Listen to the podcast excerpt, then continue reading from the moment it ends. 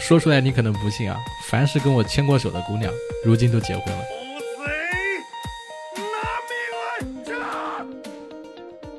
Hello，Hello，各位活捉八师傅的听众朋友们，你们好，我是八师傅八匹马。今天这期节目厉害了呀！今天这期叫做“谁的青春不迷茫？那些迷茫的年轻人在想些什么？”这期节目呢是一期粉丝来电啊，来自听友之间的一个交流互动。欢迎我们的这个八师傅的听友啊联系我们，比如说加我们的这个微信王爷五幺 w a n g y e 五十一啊，跟我们一起来聊一聊有关你自己的一些故事，有关听播客的一些故事，有关其他的任何一方面的故事都可以。同时呢，我们这个节目现在正在找赞助，欢迎各位有实力的老板啊来联系我。好，那我们就有请今天的嘉宾七七。大家好，我叫七七，很高兴来到这个节目。那我们先来从第一个主题来，你看怎么样？我想问一问你，就是从什么时候开始听《活捉八师傅》这档播客节目呢？就是一两个月前吧。嗯，听酷狗的时候，那个时候我其实很早就听到过播客这个东西。二零二一年已经下载过小宇宙嘛，但是那个时候我听播客，就是他们有推荐过一些节目嘛，但是我都没有听下去。为什么？因为我觉得很无聊啊！你听的哪些节目呀？我就觉得可以得罪人，挺开心的。那个硬核读书会。哎我天！还有哪几期啊？我就听了他那一个，然后另外听了一两个，我都没有点订阅，就找不到了。啊，那行吧，不管是哪些节目，你觉得你感兴趣的节目内容应该是什么样子的？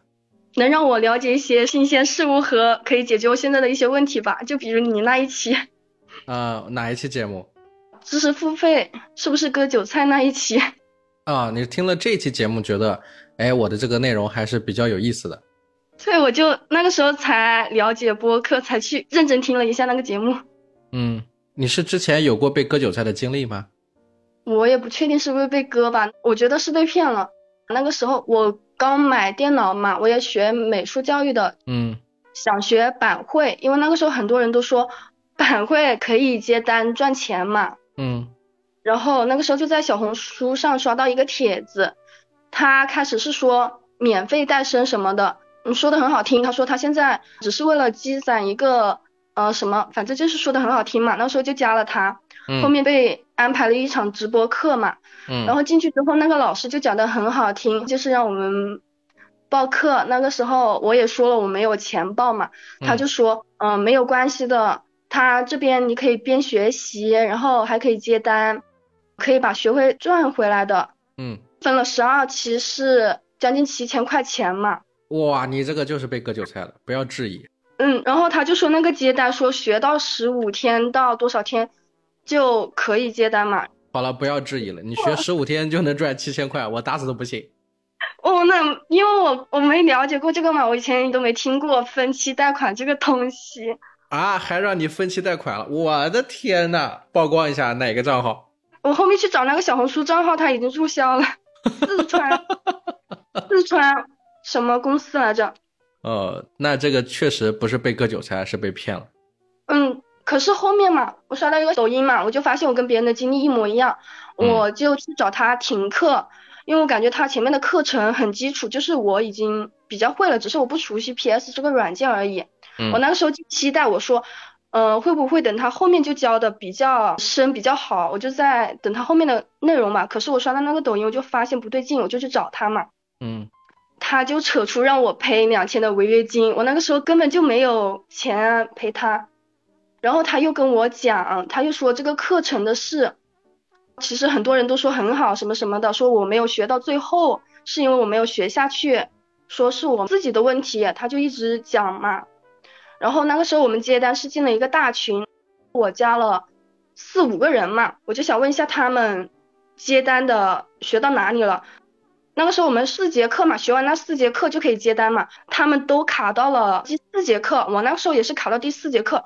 我觉得就不是他说的那样。我说按那个强度，我十五天到二十天根本就学不完。然后他就说是我自己的问题，说我没有花时间，没有认真去学。因为我那个时候在实习，有点忙嘛，我也在怀疑是不是我自己没学好。可是我觉得他那个强度就不是那么短能学好的，他就一直说是我自己的问题。然后我跟那几个人聊，他们说老师很好，是他们自己没有时间学。我就很怀疑自己，说是不是真的就是我自己，嗯，没有花时间去学，就有一点这个。不过后面我还是退掉了那个课程，又听了你那个知识付费的内容嘛，我就觉得。我觉得他们就是在骗人。我懂你的意思，我跟你说一下啊，但凡是十五天就能赚七千这种事儿，本来就不靠谱。如果说十五天就能赚到七千块，那个时候是说我们那时候分期一个月是六到七百吧，他说分期一个月可以赚九百或者是将近一千块钱。我知道，就是说比你投的学费赚的钱还多嘛，对吧？然后你学这个课程嘛，你十五天是不可能学会任何能赚钱的相关的专业的。就拿最简单的写稿子来说，写文案来说，我可以教你各种各样的套路，各种各样的模板啊，然后怎么样去套这些文章，包括教你怎么用机器去写作，这些都没有问题。十五天内都可以把这些课程给到你，你可以跟着这个课程来。但是实际上，你这个课程要学会的时间是很漫长，这个还是在这个内容本身没问题的情况下。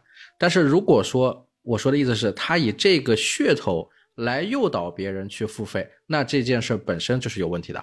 嗯，知道了，对吧？然后再加上你在学习的过程中，比如说卡在第四个课程，从第四个课程开始你就没办法进阶的情况下，那你就永远完不成他的要求。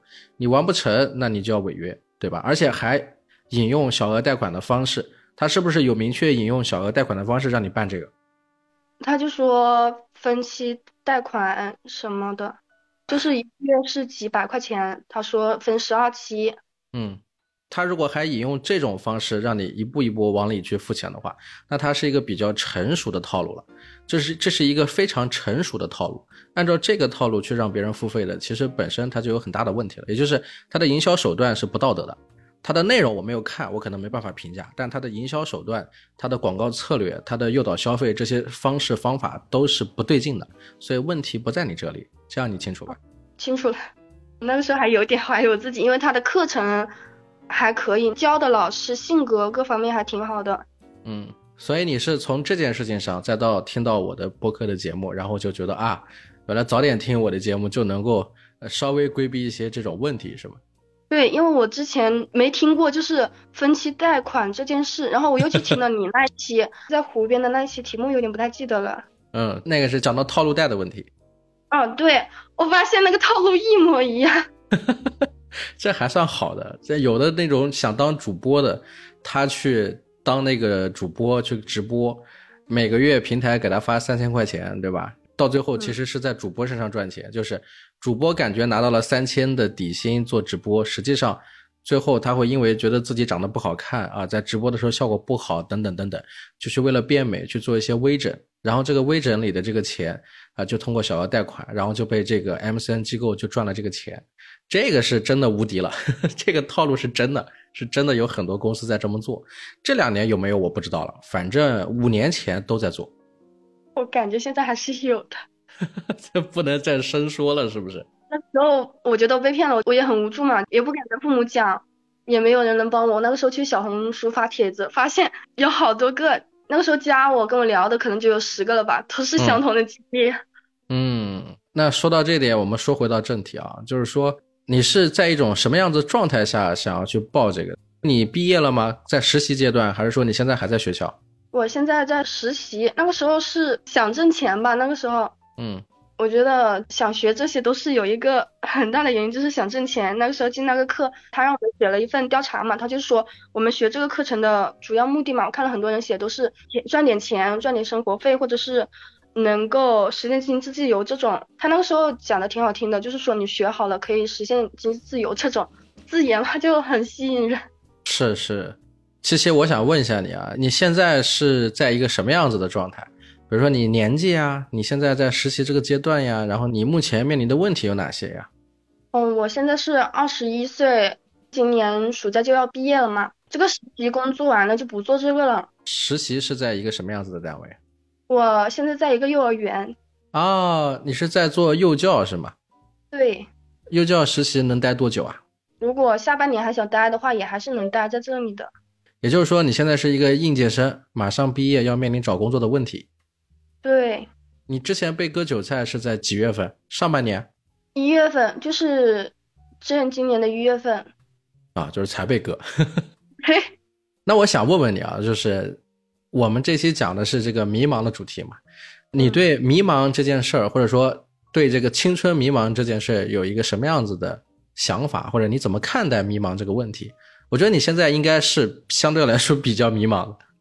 我感觉很迷茫呀。我感觉迷茫这件事，可以说从小到大都有吧。你看，我觉得我高中也是，也很迷茫一个状态。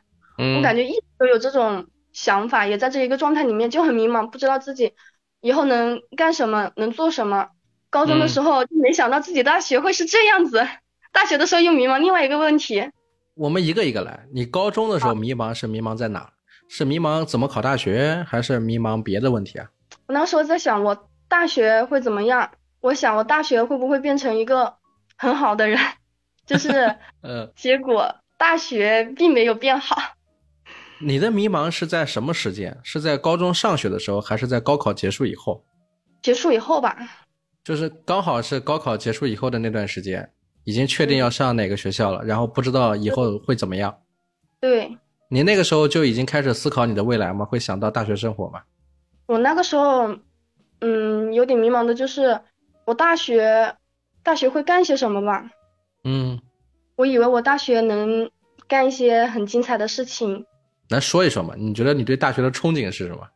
大学的憧憬啊，我觉得能和好朋友去旅游，嗯去玩一下，还有上课，我发现都和想象中的不一样。你想象中是怎么样？我想象中的能和好朋友去旅游吧，坐绿皮火车去旅游一次，结果一次都没去。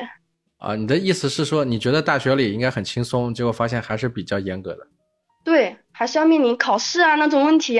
啊，就还是要考试，一直要考试，跟老师说的完全不一样。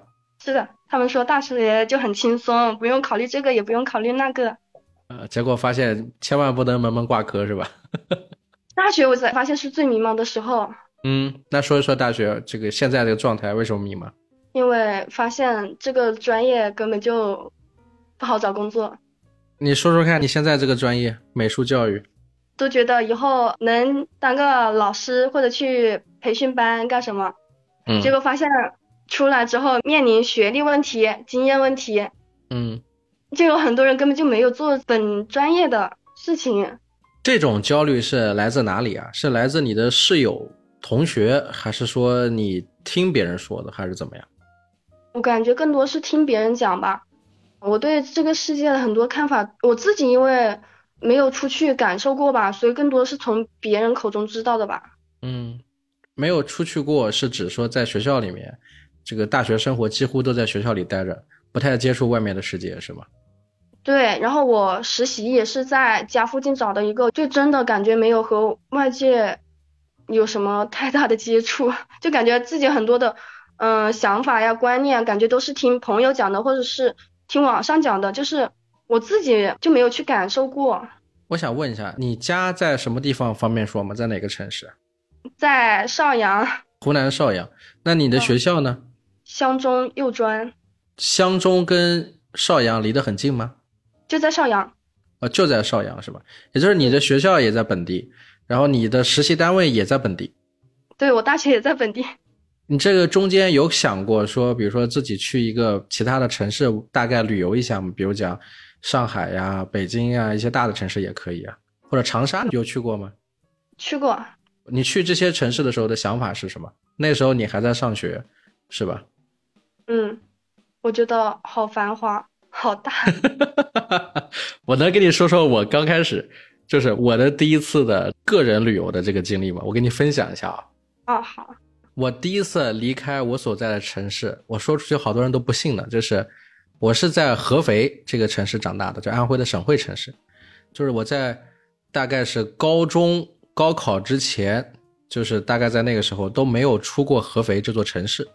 也就是等到我十八岁成年以后，十九岁左右才开始进行了人生的第一次的背包旅行，就我一个人。然后我就顺着当时的这个动车的这个线路，从合肥到南京，啊，然后到无锡呀、苏州啊、上海呀、杭州呀，按照这条线，先小小的去去探访一下，因为刚好是在这个合肥的周边嘛。那个时候我第一次去好多城市的时候，我就发现哇，外面的城市跟我所在的这个地方完全不一样。特别是我到南京之后，南京的地铁呀、南京的景点呀、公交车呀，各种各样都给了我很多的新鲜感。甚至到我到了上海之后，哇，上海的那个城市，我可以这么说，我跟你的想法一样，就是高楼大厦啊，鳞次栉比。然后我看到那些好高好高的楼啊，东方明珠边上那些。我就在想，我说是什么样的力量让这些建筑拔地而起？我说人特别渺小，我只有这么高，我站在这个面前，我感觉自己特别渺小。然后在这些建筑里面工作的人是什么样的生活状态？啊，然后我应该怎么样才能变成这些人？我能不能有办法也能有一座高楼拔地而起？哇，我当时想了好多，我就觉得不知道该怎么面对现在这个生活，我就觉得我抓不住。我看到这些东西之后，我的脑海里面是各种各样的电视剧、电影在脑海里面翻飞，就是完全的有一种就是震撼的一种感受，你知道，想融入进去，但又不知道怎么办的一种状态。是的，我是帮你回答了是吗？说明我那时候也很年轻是吧？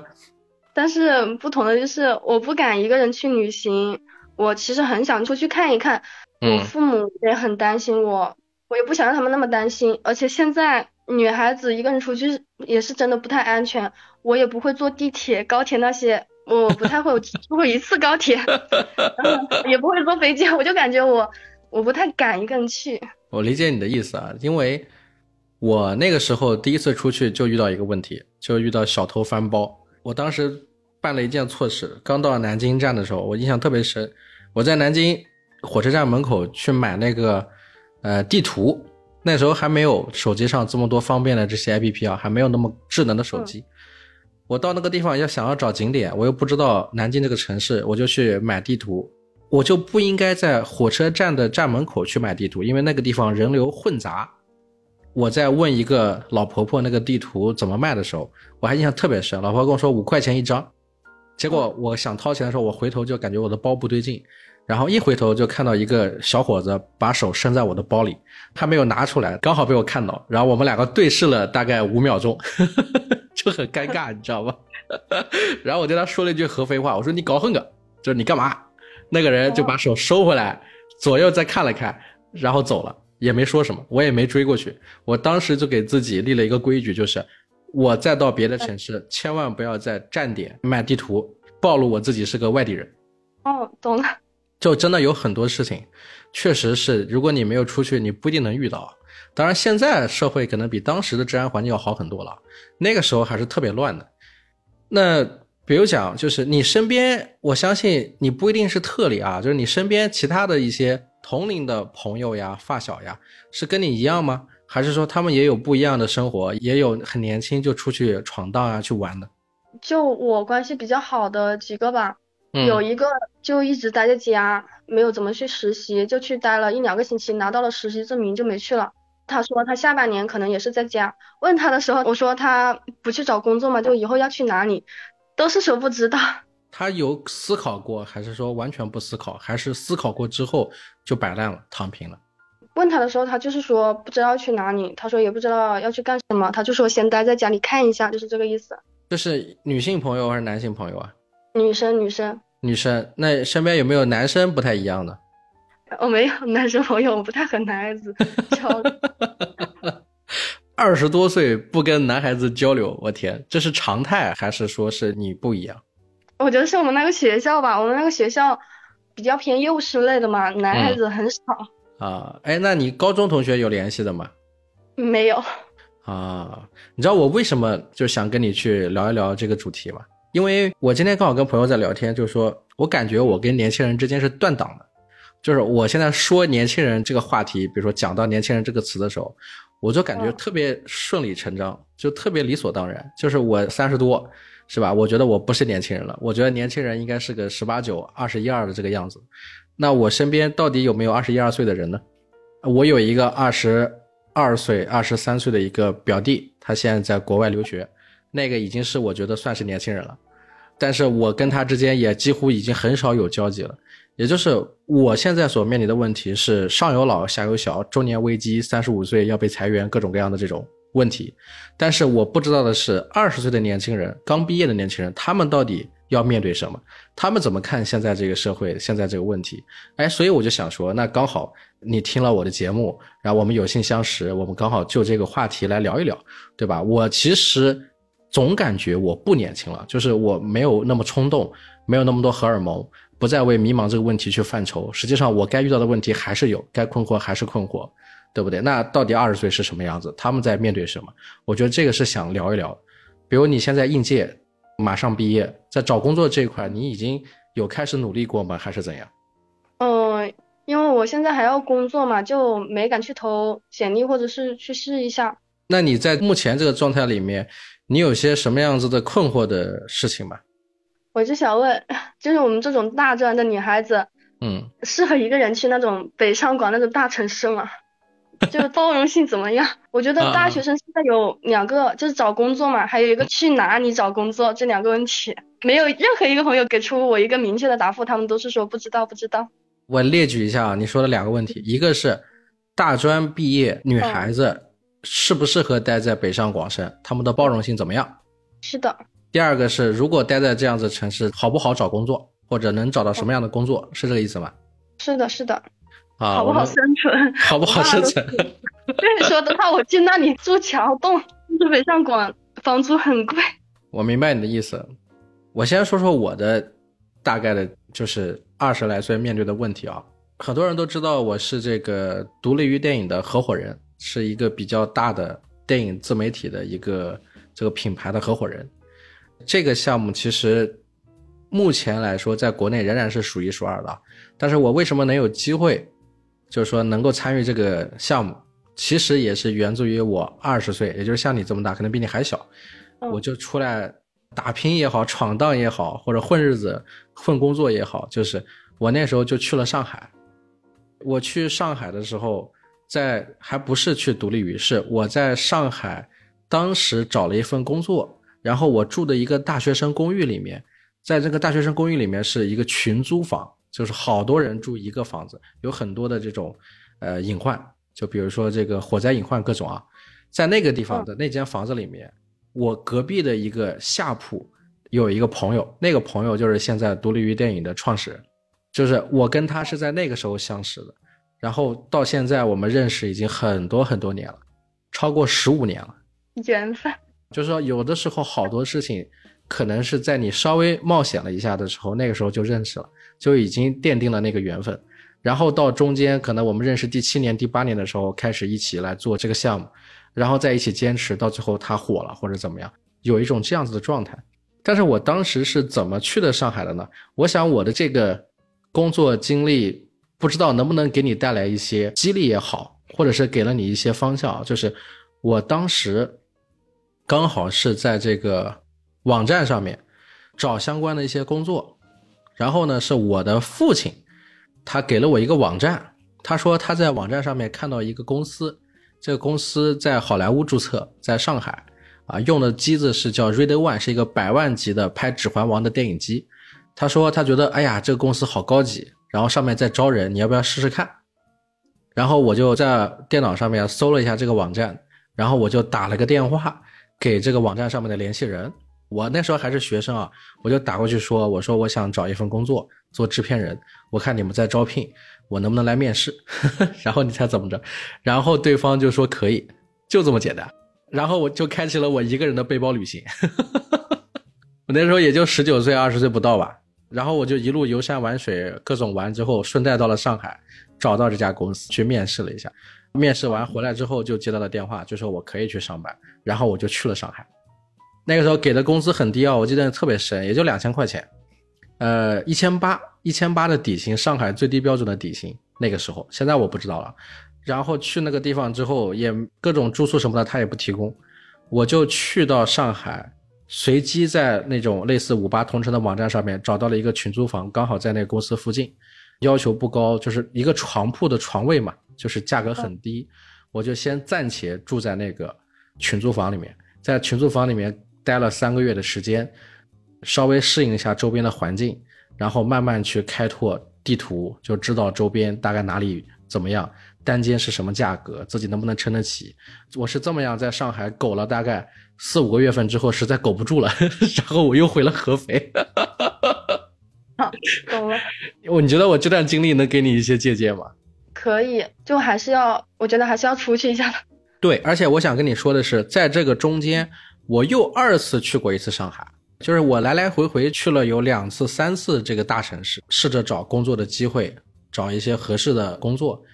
啊，我是不断的在努力的。当然了，在努力的过程中，后来慢慢的也面临到说，还是回合肥去吧。然后我又回到合肥，啊，然后又找了其他的工作。当然，我在外面历练过了，也就是说，我可能不是那个留在大城市的人，是那个过早的明白我想做什么的人。然后我就回去我的家乡，在合肥找到我能做的事情。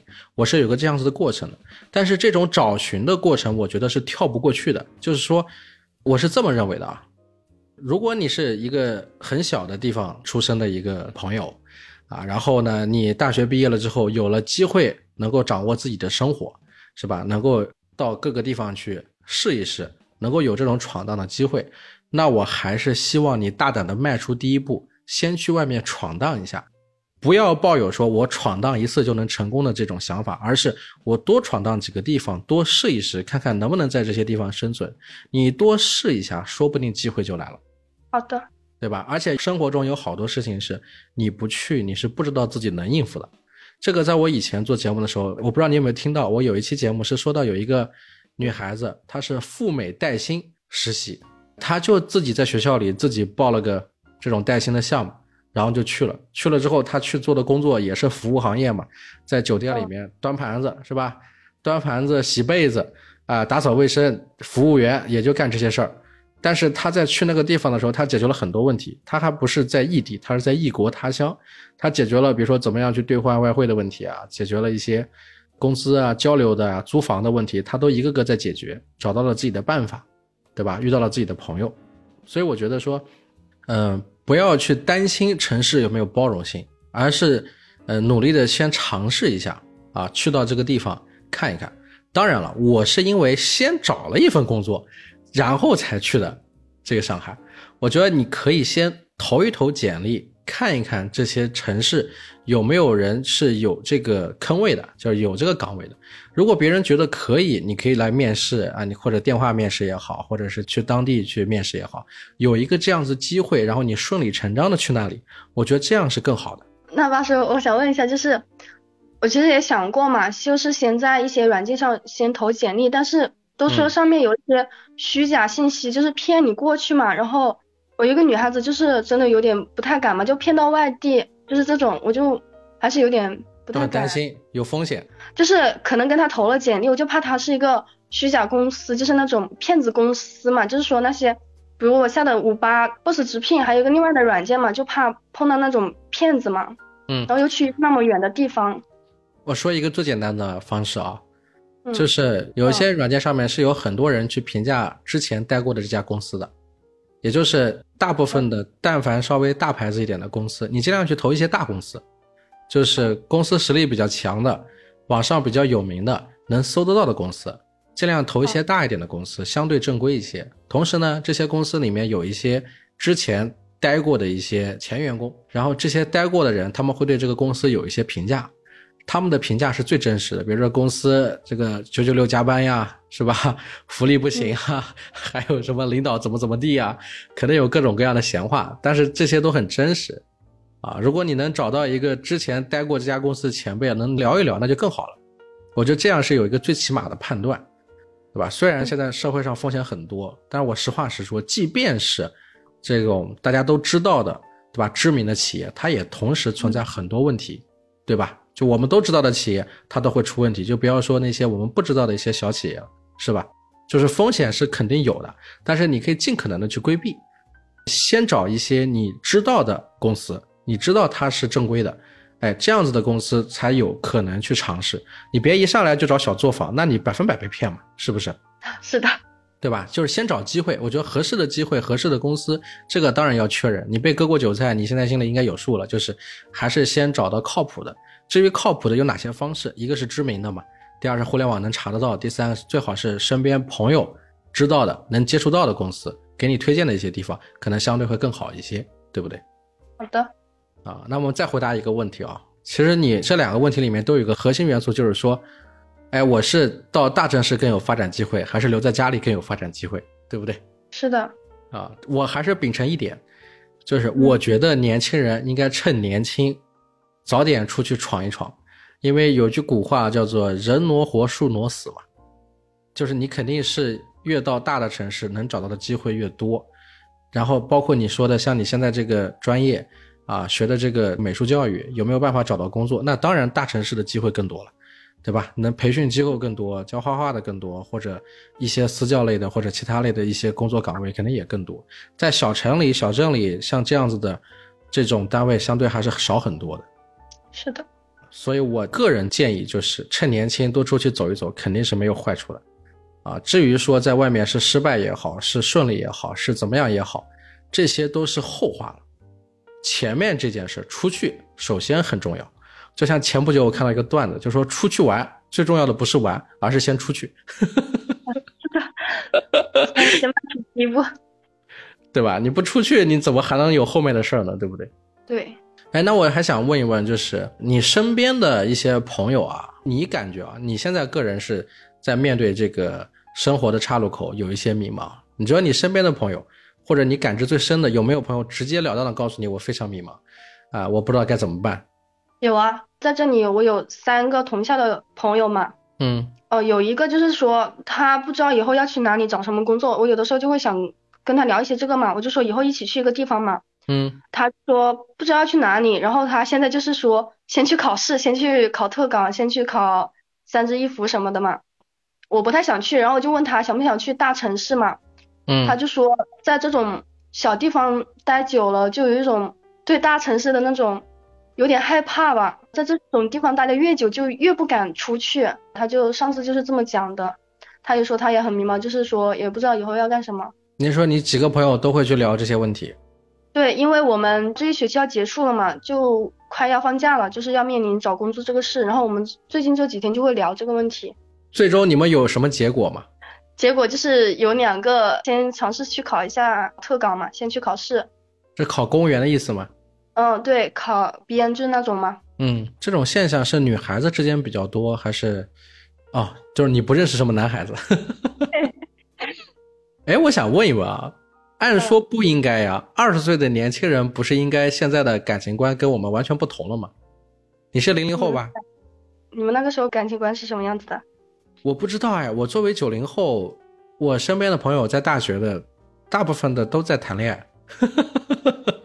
我的青春是这样子的，就是我十九岁、二十岁的时候，并不担心自己能不能赚到钱，也不关心我找不找得到工作，我不在这件事情上费心思。我最大的心思就是我怎么样才能找到女朋友。我那个时候跟另外一个寝室关系很好嘛，他们寝室全部单身，然后我们寝室也全部单身。是因为是这个学校里面本身男生就少的原因吗？也没有吧，我们都不太爱社交。你是零零后吗？是的吧？是的。哎，按说其实不应该。哎，我想问一问你啊，就是你怎么看待零零后这一代的一些大概反映出来的情况？我觉得可能不能代表整个零零后，就是我只是想问你个人，就是你是怎么感受的？你们这一代人是什么样的状态？比如说，现在抖音很火，抖音上年轻人特别多。你们喜欢看一些什么样子的网红啊？或者你们喜欢什么样子的明星啊？或者喜欢看什么剧啊？我都想了解了解，能简单分享一下吗？我的抖音上的话，一些可爱的小孩子，然后一些电视剧剪辑，呃，萌娃萌宠电视剧的快剪。嗯，我看剧看的比较少，像最近看那个唐风度，就是比较火的那些演的。追明星，我们之前追易烊千玺，现在追电竞。现在追电竞，为什么会突然间开始追电竞？我觉得现在年轻人不都爱打游戏吗？你周边的女孩子也打游戏吗？打游戏的也挺多的，像我们班应该十多个吧，应该也有。我能问一下你们平时玩什么游戏吗？我是玩王者荣耀，像我另外两个朋友他们是玩吃鸡。我懂了，反正手游比较多，最火的这几个。是的。啊，那你们还会去网吧吗？不去网吧了吧？没怎么去过网吧。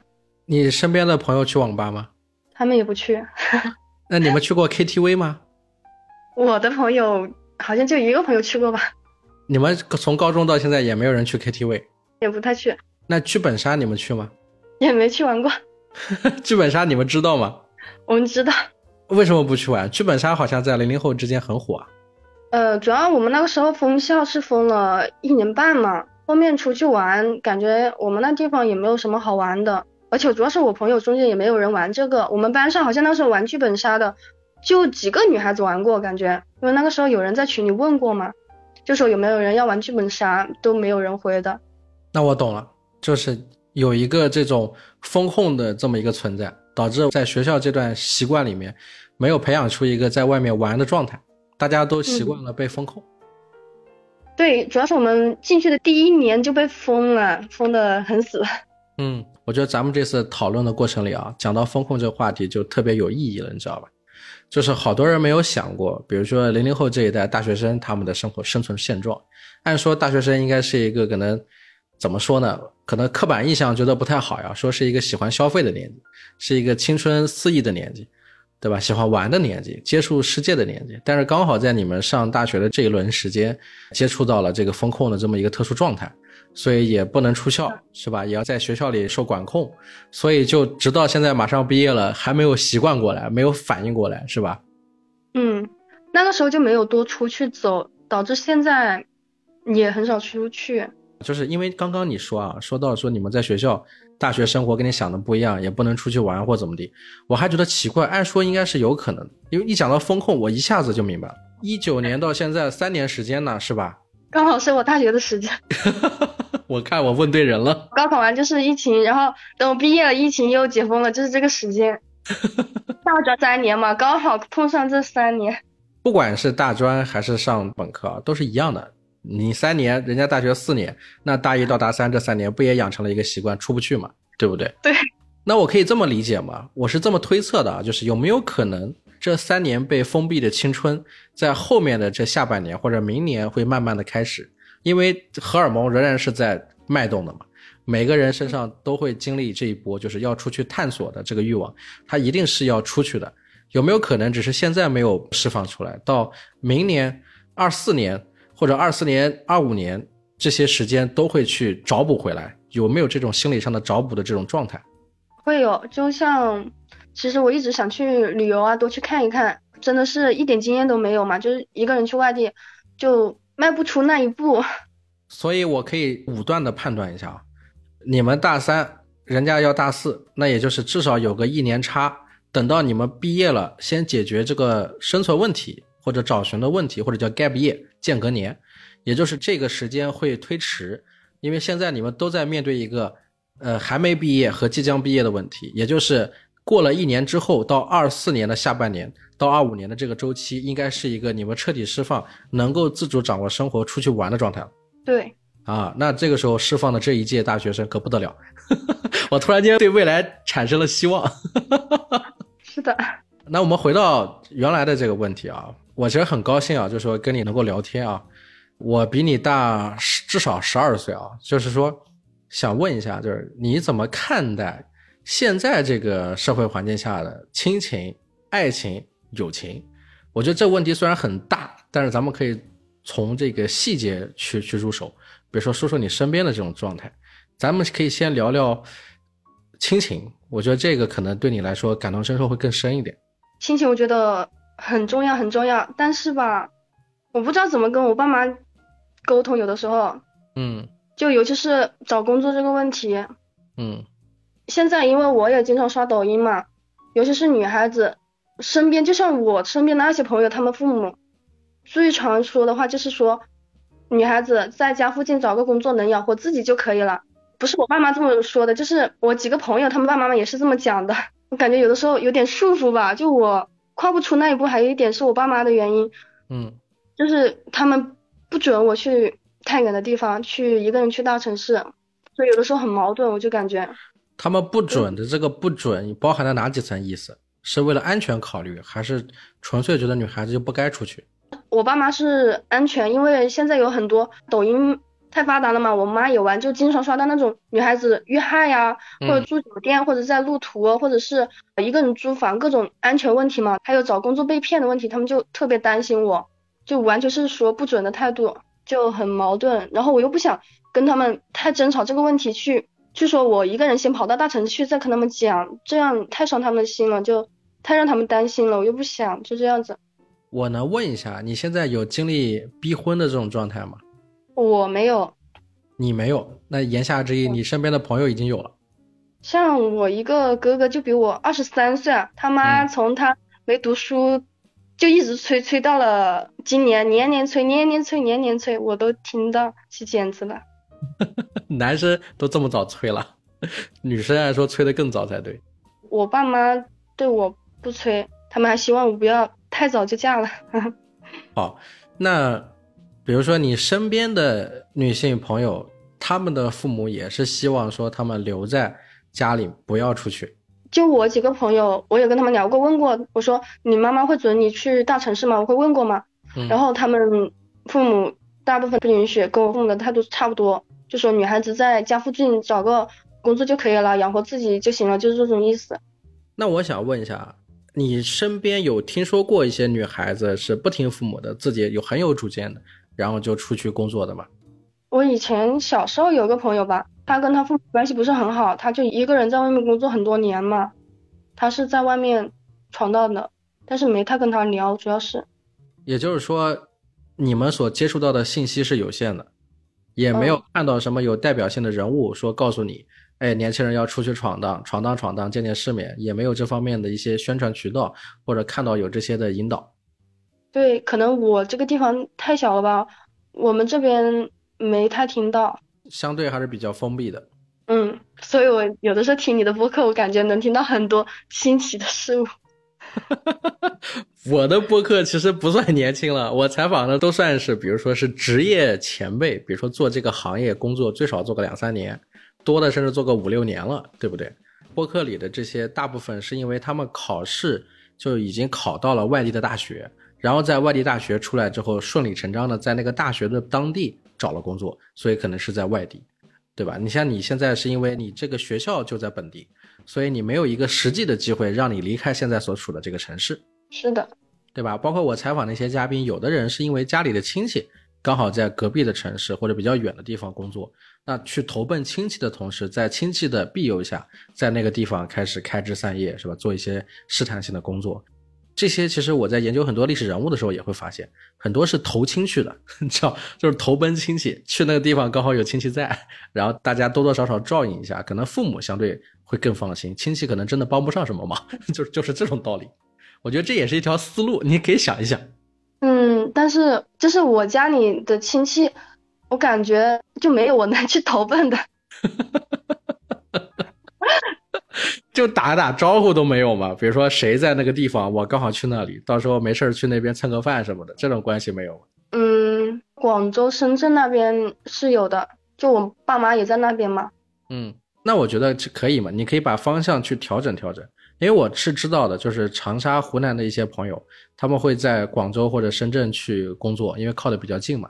你可以选择看一看，试着在附近一些地方，尽量就近原则，找大的城市尝试尝试。然后当然是亲戚长辈有在那个地方待过的，可能相对更熟悉，他们心理上面可能会更放心。但同时，我还是建议是先找到工作岗位，有机会去面试，确认这个公司还不错，有一个好的机会之后，顺理成章的再去，可能会更好。相对要有准备一些，毕竟女生跟男生相比还是不太一样的。男生就应该活该在外面受苦受累，长点教训。女生可能相对来说保险一点，因为这个社会对女性还是有很大的这种不公的现象存在的，是不是？对的，我觉得主要还是安全问题。对，安全第一嘛，安全有了保障，后面再慢慢徐徐图之，我觉得都可以。说到这个亲情问题啊，呃，我们聊到比如说这个友情。你怎么看待这个友情，或者你身边的朋友怎么看待这个友情？我身边的朋友我不太了解，我以前把友情看得很重，就像我前面就一直想，我朋友去哪里我也去哪里，反正我也没有想去的地方嘛，我就是想和他们待一块。嗯，后面聊到他们想考那些嘛，但是我不太想，后面我就觉得有些朋友他就是不适合一起再走了。嗯，哎，你这个认知有点清楚啊，是怎么突然之间变成有这样子的认知的？我像你这个岁数的时候，还觉得有一群朋友在身边，天天吃喝玩乐，挺开心的。嗯，是挺好的，就是朋友在身边是很好，但是我觉得朋友在身边我没有主见。我觉得朋友有的时候像一个舒适圈，就是我就更难迈出那一步了，就不想去大城市，就是更害怕了。我感觉到的这种情绪了，我就觉得我下半年我一个人去更好一点，因为朋友一起在一起就你要考虑到他，如果你被骗了或者干什么啊，只有你一个人还好，如果是你带着朋友一起去的话，你可能就会很自责，是一种束缚吧。我觉得在这个上面你有一点人间清醒啊。我讲一讲我的想法。我刚刚提到说，我十九岁工作的时候，满脑子想的不是工作，是想着怎么泡妞，是吧？怎么找女朋友？因为那个时候我身边有一堆就是好朋友，我现在已经没有这些好朋友了，但是我仍然很怀念那个时候的那些好朋友。就是是一个什么状态啊？虽然大家都很穷，也没有钱，但是呢，会有人开一个那个就是小的那种二手 QQ 车。你知道吗？就那种很小的 QQ 车，三万块钱一辆，蓝色的。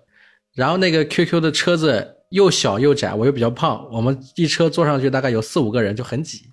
但是每次那个朋友都会开那个车，载他女朋友，载我，再载几个朋友一起去打台球。哦。然后我们还会去买那种专业的台球的那种杆子，是吧？然后再研究怎么打。我台球打的又很屎，就很差，然后每次都输给他。当然，我们一群人会一起去打台球、逛街，会一起去唱歌，一起聊天，在他家里打牌或怎么样。我每个周末都会跟他们聚在一块儿，就很开心。甚至我们也聊到说，以后要不要一辈子都这样，就过这样生活很惬意，你知道吧？嗯。但是你知道我是怎么突然之间发现，就是我们不会再再在一起去了吗？我不知道你有没有看过美剧啊？美剧像《老友记》，这个没看过。《老友记》呃，《老爸老妈浪漫史》。就是美国的肥皂剧啊，就是那种一群朋友在一起的那种肥皂剧。我当时生活就很像这种感受，就很轻松，很多朋友在身边。但是那个时候，慢慢的，你比如说有的朋友出国了，有的朋友去外地闯荡了，比如说像你想去外地闯荡，还有的朋友他们谈恋爱分手了，对吧？大家都认识，你说他一分手，我们就要站队，就很讨厌，你知道吗？我是站他还是站他，是吧？就是在这些状态里面，后来就分崩离析了。就是这个关系，其实有的时候并不能够维持太久，可能也就两年时间。但是那两年时光我非常怀念。这两年时间结束之后，他们分手的分手，走的走，最后离开的离开，包括连我自己后来也不在合肥，就我也现在我在南京，我也去了别的城市。就是我的青春有那么两三年时间是很快乐的，但是我现在回去想一想，我对友情有了更深的认知。友情是一个什么样子的东西呢？友情就是说。每个人在路上都只能陪你一段路，就是说他没有办法陪你一直走下去。能陪你走下去的人，一定是在某些地方跟你有一个相同点，而且是永远不会被改变，或者说是共同进步的。那么留下来的就是能够维持的一直很久的朋友。留不下来的不要强求，那只能说明你们两个之间不太一样了，没有太多的共同点了。还有就是朋友是半路认识的，就是你不要去试图抓着你以前的老友旧友说我们继续走下去。这样子只会让大家都不快乐，但是当你一路前行的时候，你一定会在半路上面遇到跟你相同前行的人。当你遇到了，就是一段友情，啊，慢慢的这段友情能陪你走多久，这个也是各看缘分。所以我是这样去看友情的。是的，很喜欢一句话嘛，就听到一句话，就是说不要带朋友上路，要在路上找朋友嘛。对，就是这样。你对友情这块是很人间清醒的。那我们说到这个，再说说你没有的爱情，这到底是怎么回事？高中没有早恋过吗？高中那个时候喜欢一个学长，但是他要毕业了，就后面没有喜欢的人。到大学认识的男生也很少，嗯，然后也没有出去玩，就一直没有谈恋爱。我想问一下啊，虽然是被风控的这个青春啊，就是在学校你们女孩子之间会聊到，比如说哪个男生哪个男生怎怎么样吗？或者会好奇谁谁谁谈了恋爱吗？会的，比如我们班其实那个时候是有五个男孩子，那时候也会谈到他们嘛，嗯。但是后面发现都不太行。哎，跟我说道说道，你们觉得的不太行是怎么样？嗯，其实我们学校有很多瓜的。什么算瓜？是是出轨还是怎么地还是咋地了？瓜就是你不知道的事情。我感觉每个大学都很劲爆。很劲爆是说谁跟谁怎么怎么地了是吧？有些太那啥，就比如我们班的男孩子的话。他们，我感觉现在谈恋爱吧，我觉得就很乱呀，你我都讲不清他们的关系。我们班有一个一男孩子，一个女孩子，跟隔壁班的一个男孩子、女孩子，他们是一对吗？啊，两对对吧？嗯，他们又各自分了，又又组成了一对，你知道吗？还好啦，我懂。因为我们那师范学校的比例可以说就是很多女生一点点男孩子那种，所以有些男孩子他谈好多个女朋友。男人都是大猪蹄子，全是渣男，不分好看不好看。那个人品有点不太好。对，是的，在这种资源充分的情况下啊，这种男女比例相差太大的情况下，男生很容易犯错的。是的，就比如我们那个时候一个食堂的老板，嗯，他谈我们学校四个女生。哎呦，我的天呐，你这说的我都好想去。我不是一个好男人的身份，请大家听清楚啊！我不当好男人，上一个当好男人的人不知道现在在哪了。不过我我朋友有一个男朋友真的很好。嗯，还是有的。嗯，就还是有真爱的，是吧？这个世界有真爱，只要你努力相信他，也许会遇到。但这个主要靠运气。我也觉得，还是相信爱情的。嗯，所以你对爱情这件事是什么样子的一个看法？相信他，憧憬他，信任他，还是说你已经人间清醒了？我主要觉得男的都不太可靠，还是有一点这种想法。我觉得你说的没错。男的确实不太可靠，我实话实说。你看，就有很多，你看那个网上也讲过嘛。嗯。太多案例了，现在可以分享自己的经历嘛？太多女孩子被那个感情伤害的。嗯。太多了，有很多人就说，男生就是这一类别就是不可靠的，就不可信的。嗯。不过我我朋友有一个男朋友真的很好。嗯，就还是有真爱的，是吧？只要你努力相信他，也许会遇到。但这个主要靠运气。我也觉得。还是相信爱情的，嗯，所以你对爱情这件事是什么样子的一个看法？相信他，憧憬他，信任他，还是说你已经人间清醒了？我主要觉得男的都不太可靠，还是有一点这种想法。我觉得你说的没错，男的确实不太可靠，我实话实说。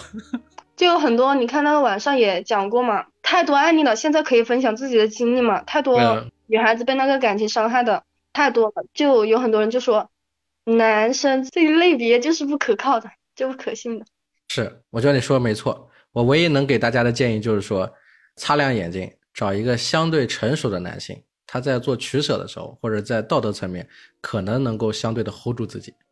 但是当然，大部分的人是经不住考验的，无论是男人还是女人。这就是我的一个看法。说的东西不一定是对的，但我只是说出我所见到的，啊，是这样子。那我们继续下一个话题啊，我想问问你，你怎么看待现在的这个社会环境？可能这个问题非常大，我把它讲的细一点。我在看待现在的这个社会环境的时候，我所面临的困境是说中年危机，就是我身边认识的三十多岁的大部分都在被裁员，就光这个月就有两个朋友已经被裁员了，而且是突然被裁员，上个月就更多了。然后包括我现在不太知道下半年的一个状态，现在是快七月份了嘛。对吧？端午节之前，作为我个人来说，我甚至不知道，比如说我下半年还有没有办法接到一些新的项目，还有没有办法维持现在的这种状态啊？我老婆孩子他们要换房子或者怎么样，我怎么样去解决这个问题？这是我要面对的嘛？所以我对现在的社会是困惑的，是不理解的，是模糊的，是不知道未来怎么样。这也是我现在看到现在的这个环境。因为我觉得到处都没有工作，大家都在去开滴滴、送外卖或怎么样，或者是想办法拿家里的一些钱去尝试尝试开个饭店或怎么样。总之，我觉得这些都是坑，这是我目前所面对的，这是我的困惑，我的困境。那比如说你，作为你现在二十一岁，马上应届毕业生，你怎么看待现在的社会环境？你觉得现在的社会也好，通过你感知到的抖音啊，那其他的一些平台给到你的一些消息也好，你觉得现在是一个什么样子的状态？现在社会怎么样？是向好的，是有未来的，还是说你有你自己的想法？我觉得不太看得到未来。首先，大专生也有很多嘛，嗯，可是我感觉很多就是要高学历，我就感觉我们第一步就被卡死了。嗯，像我们这个专业，我感觉真的不是那么好找工作。想去找其他的工作，因为找一点工作的时候，父母和亲戚又会说。你好歹也是读了个大学，然后你出来就找这种工作，现在的工资我觉得真的蛮低的。现在的工资给多少？我这里是一千八。你不跟我第一份工作差不多吗？因为我觉得社会环境不太好。嗯，你一千八，那你看到哪些前辈拿多少？除了考编，就考到国家的那种是四五千嘛。嗯现在真的很卷，很卷，一个岗位一千多个人吧。嗯，所以你感觉到了一个就业的困境。那除了面对工资、面对这个问题之外，其他问题有吗？比如说什么治安环境啊、焦虑啊，或者是这种互联网上的这些瓜呀、各种的这种影响啊？会会，就像我之前为什么会去报那个课呢？就是我看到网上就有很多人兼职啊，就挣了多少钱，嗯，就是我们很容易受网上那些已经成功人的影响，就觉得，因为有很多人都成功了嘛，就是说，或稍微挣点钱的那种啊，就觉得我去尝试，我去学一下，是不是我也可以？然后又很焦虑，就加上这种现状，就很想去尝试嘛。就比如现在互联网也是，结果发现去试了一下之后，发现这里面要付出的努力啊，还有自己的学习能力，真的有很大的影响。嗯，所以最终发现还是踏踏实实、务实，不要走捷径，这个才是正确的道路。对，就是现在看到的世界太广了，然后就感觉好像是常态，就好像每个人都是斜杠的，都会几项技能，结果自己好像什么都不会，就特别焦虑这一点。结果后面你又看身边的朋友嘛，又好像觉得我们这种不太会的人也很多，就是说嗯不是说每个人都会有那些技能啊，就是啊我会一点这个，我这个也会，呃嗯我已经能自己挣钱的那种。就比如我有的时候会刷到那种高中生，他的账号已经几万粉丝了，然后他是个高中生，或者有些更低一点是初中生，有的时候就会怀疑自己，我觉得自己好没用，卡在。你看评论里面也会有，就说就是小的小的比不了，大的大的比不了。哪哪都不行。对，以前信息还比较闭塞，还可以安稳一点，现在完全就暴露在外面了。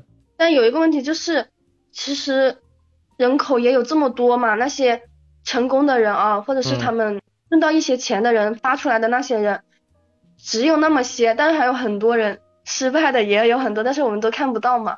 我实话实说啊，就是你在网上面看到的那些光鲜亮丽的没几个，大部分的都有问题。都有问题。对，但凡是标榜自己多厉害的，其实大部分的都还是有一些问题的，还有好多是负债累累的。其实后面我刷到过，有些人就是标题就是给自己立人设，但是他其实说什么，我那个时候我对写作也挺感兴趣的嘛，就有些人说靠写作多久多久挣到多少钱，然后我就想写作这么好挣钱吗？但是因为我不相信插画那种，主要是我自己学这个嘛，我知道里面要付出很多的努力嘛，嗯，然后我就感觉网上有些人就是在那里 乱说的，好多都是乱说的，为了引流，我感觉有些是。大部分都是乱说的。我认识太多了做网红的，都是负债几百万都算少的，负债几千万的都有，是被逼的没办法了，然后才在抖音上做网红的，是没有退路了，你懂吗？我还以为有很多人都很有钱。不是他有钱过，但是他后来就负债累累了，这样你能理解吗？以前的钱，十年前的钱真的特别好赚，但是有些人赚到钱之后，又把这些钱很容易的又亏掉了。就比如说他赚了几千万，但一下就亏一两个亿，很容易飘，就是高估了自己的能力，然后后来又亏了一两千万或者亏了一两个亿，这种人特别多。但你说他没有实力吧？他确实做成过很多事情。那你说他到底是怎么做成的呢？我的总结是说，他刚好运气那个时候特别好，然后胆子又特别大，所以他赚到了本不该是他赚到的钱。我懂了。然后后来市场环境不行了，就跟赌博一样，他就亏了很多很多钱。但他确实做成了几件事儿。那他把这几件事儿放在上面再讲一讲，你确实觉得他很厉害，对吧？然后他再卖给你几块钱的塑料袋，几块钱的吃的。是这样的，因为咱们作为这个普通的用户来说，我们也只买得起这点钱的东西，然后他也只能卖这点钱的东西赚一点钱还他的债，你知道吧？大部分都是这样子的啊，所以你如果看清楚了，你就要知道，就是抖音上面或者其他的平台上面的那些所谓的成功人士，百分之九十或者百分之九十五都是包装出来的。真正的成功人士，真正厉害的人，他的大起大落，他的问题什么的，都在新闻上面都写着。这种人也许可以相信，但是他一般也不会太去赚你的什么黑心钱，这样能理解吗？哦，能理解一点。对吧？所以我觉得还是摆正一个独立思考的想法去面对这些诱惑，就相当于以前在电视上面这些人吹牛的时候，对吧？你还跟他有些距离，你不太相信。但是现在在短视频上你看到他，你觉得没有距离了。但实际上骗子就是骗子，有问题就是有问题，他该怎么说就他还是怎么说，你不要听就好。就像微商啊，像那些一样，你带着这种方式去再看待这个社会，焦虑会相对少一点。懂了懂了，赚钱的永远是少数嘛，不赚钱的人这才是常态，才是目前的现状。说完这些，咱们说最后一个问题啊，比如说你想成为怎样的人？对吧？像汪峰也要问你，你有梦想吗？你的梦想是什么？梦想，我感觉现在，我以前梦想是当老师，但是现在当上了又不想了。为什么？我觉得当老师太多无奈了吧？现在小孩子，我感觉他们才是受短视频毒害的人。他们现在很多脏话呀，什么话，他们都学到了。但是我作为一个老师，我想去教他们一点好的。可是每一次都是在我的面前上，他们表现出来了。我说不要骂人，不可以竖中指或者一些比较恶劣的行为，我都教他们了。他们在我看到的时候是这样子的，但是他们以为我没有看到他们嘛，然后他们就做做那种比较恶劣的事情，我就觉得很无奈。我觉得我其实我在这里上班，我就觉得力不从心。对，我就感觉我教不好他们，很有挫败感。对，我就很难受。我觉得你大可不必。你比如说我，我家小朋友。现在上幼儿园中班，他之前在托班啊，你不要说在托班了，现在中班有的时候我也很无力，我也力不从心。我作为家长我都教不好他，你不要说作为老师了，你知道吧？还有一些家长也会找你的麻烦嘛，就更不想做这份工作了。啊，就会遇到一些生活工作上的一些挫折挫败感。嗯，对的。但我还是想说一些激励人的话啊，就是说，不管你现在从事什么职业，或者不管你以后面对什么职业。总会遇到挫败感，总会遇到不对付的人，总会遇到解决不了的事情的，这个是百分百会遇见的。只是说有些人坚持下来，或者有些人想办法避开了，或者有些人能解决。我觉得这个都是需要时间去积累的，不是咱们说一一见面就一蹴而就就能解决它。我以前不是一个能言善辩的人，不是一个能说话的人，我很小的时候是个内向的人。我跟别人说我是个内向的人，没有人信。包括我以前跟别人说，我说我我文笔其实是我所有能力里面最差的，也没有人信，你知道吧？但是认识我很多年的朋友都是知道的，就是我写作其实是确实不行，我确实文笔不太行。我最大的能力是随机应变，是应变能力，是是表达，是说话，是跟大家去聊天，啊，是喜欢打电话，这些都是我最大的优势，或者是策划能力。但实际上我最差的就是写作。就这些是练出来的，你明白吧？就是我老是觉得我我写作不行，那我就非得要写作，我非要承认它，所以我就一直在坚持，一直在跟他杠，这就是我现在一个状态。包括我很内向，但是我就觉得我不该这么内向，我该去历练一下，然后我就经常尝试的在一些场合里去说话，所以我就后来慢慢的让别人觉得我一点都不 内向，我在胡扯，你知道吧？历练的很成功，也不算成功吧。我觉得我还是个内向的人。我说真的，我觉得我是个社恐，我也是个内向的人。我社恐，尤其是跟这玩的好的朋友，他们都不信。对啊，是的呀。我觉得人是不断改变的，就是人是会改变的，只是需要时间，慢慢来，别着急。这个是我觉得很好的一个建议啊。我不希望别人说我爹味重啊，我觉得不是的，我真的是真心分享，就是先去做。做了再说，出去玩肯定是先出去很重要，玩再说，对吧？先去碰一碰，哎，做一做，然后不要太着急，慢慢来。我觉得这样的心态是最好。那最后 还有一个问题，嗯，你有什么想给未来的自己带去的话？七七你好，我是二十一岁的你，我希望三年以后吧的你能够是一个勇敢的人。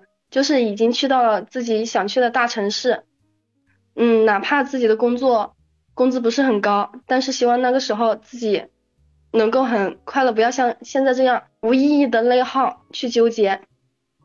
就是很希望自己三年以后能成为一个很勇敢的人，有独立思考的能力，能够照顾好自己。嗯，三年以后，八十位的节目都做第六年了。三年以后再过来听这个节目啊，然后跟自己说一说自己有没有完成啊？嗯，为什么是三年时间？三年时间对于你来说，你觉得很漫长吗？我主要觉得五年啊、十年，我觉得太久了。三年我就觉得够了，就是我能迈出那一步，就能去大城市。我想的就是，我今年不去，我明年一定要去了。嗯，我一直是一个独立能力其实是很差，自己做选择那些能力都很差，也是现在稍微好一点了。我就希望我三年嘛，真的是改变一下，能作为一个勇敢的人吧，就是做自己想做的。其实我有的时候有一些想做的事情，但我我有的时候就爱否定我自己，就是这样子。嗯，有的时候就喜欢内耗啊、纠结啊。其实我自己都知道那是没有意义的事情，但就控制不住。我就希望我三年或者是两年的时间，就是能改变一下。嗯，三年后的自己能找到男朋友吗？我觉得能吧，能的。三年后要吃爱情的苦了呀！我的天，吃爱情的苦，尝一下吧，浅尝一下。浅尝辄止。我觉得我应该能控制住上头吧，不会伤的那么苦吧。好，那我们三年后再见。好的。三年后再来录我这期节目啊，说一说这三年的变化。好，唯一一个要求就是一定要去大城市。我其实挺想去上海的，就不管去哪个大城市，就是一定要去工作半年，最少半年嘛，去感受一下。这是三年一定要做成的一件事。好的。好，那我三年后就可以再跟你做一期节目，说说在大城市的这这些故事了。是的。好，那最后有没有什么最近在听的歌分享给听众朋友们？我们在节目的最后放出这首歌，《桃花落》吧，邓紫棋的。好，那我们就在《桃花诺》邓紫棋的这首歌里结束本期的节目。谢谢七七，谢谢各位听众朋友们。同时啊，想要上节目跟我一起聊天的朋友。想要赞助活捉八师傅的各位老板朋友们啊，记得加我们的联系方式，加微王爷五幺的拼音 W A N G Y E 五十一，哎，来联系我。好，我们这期就到这里，谢谢各位，再见。再见再见，请大家一定要支持八师傅。等一下，拜拜拜拜拜拜拜拜。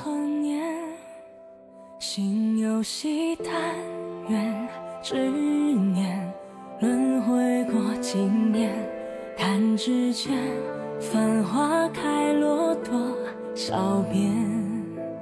这一世间般纠结，触动了心弦下一世不知可否再见？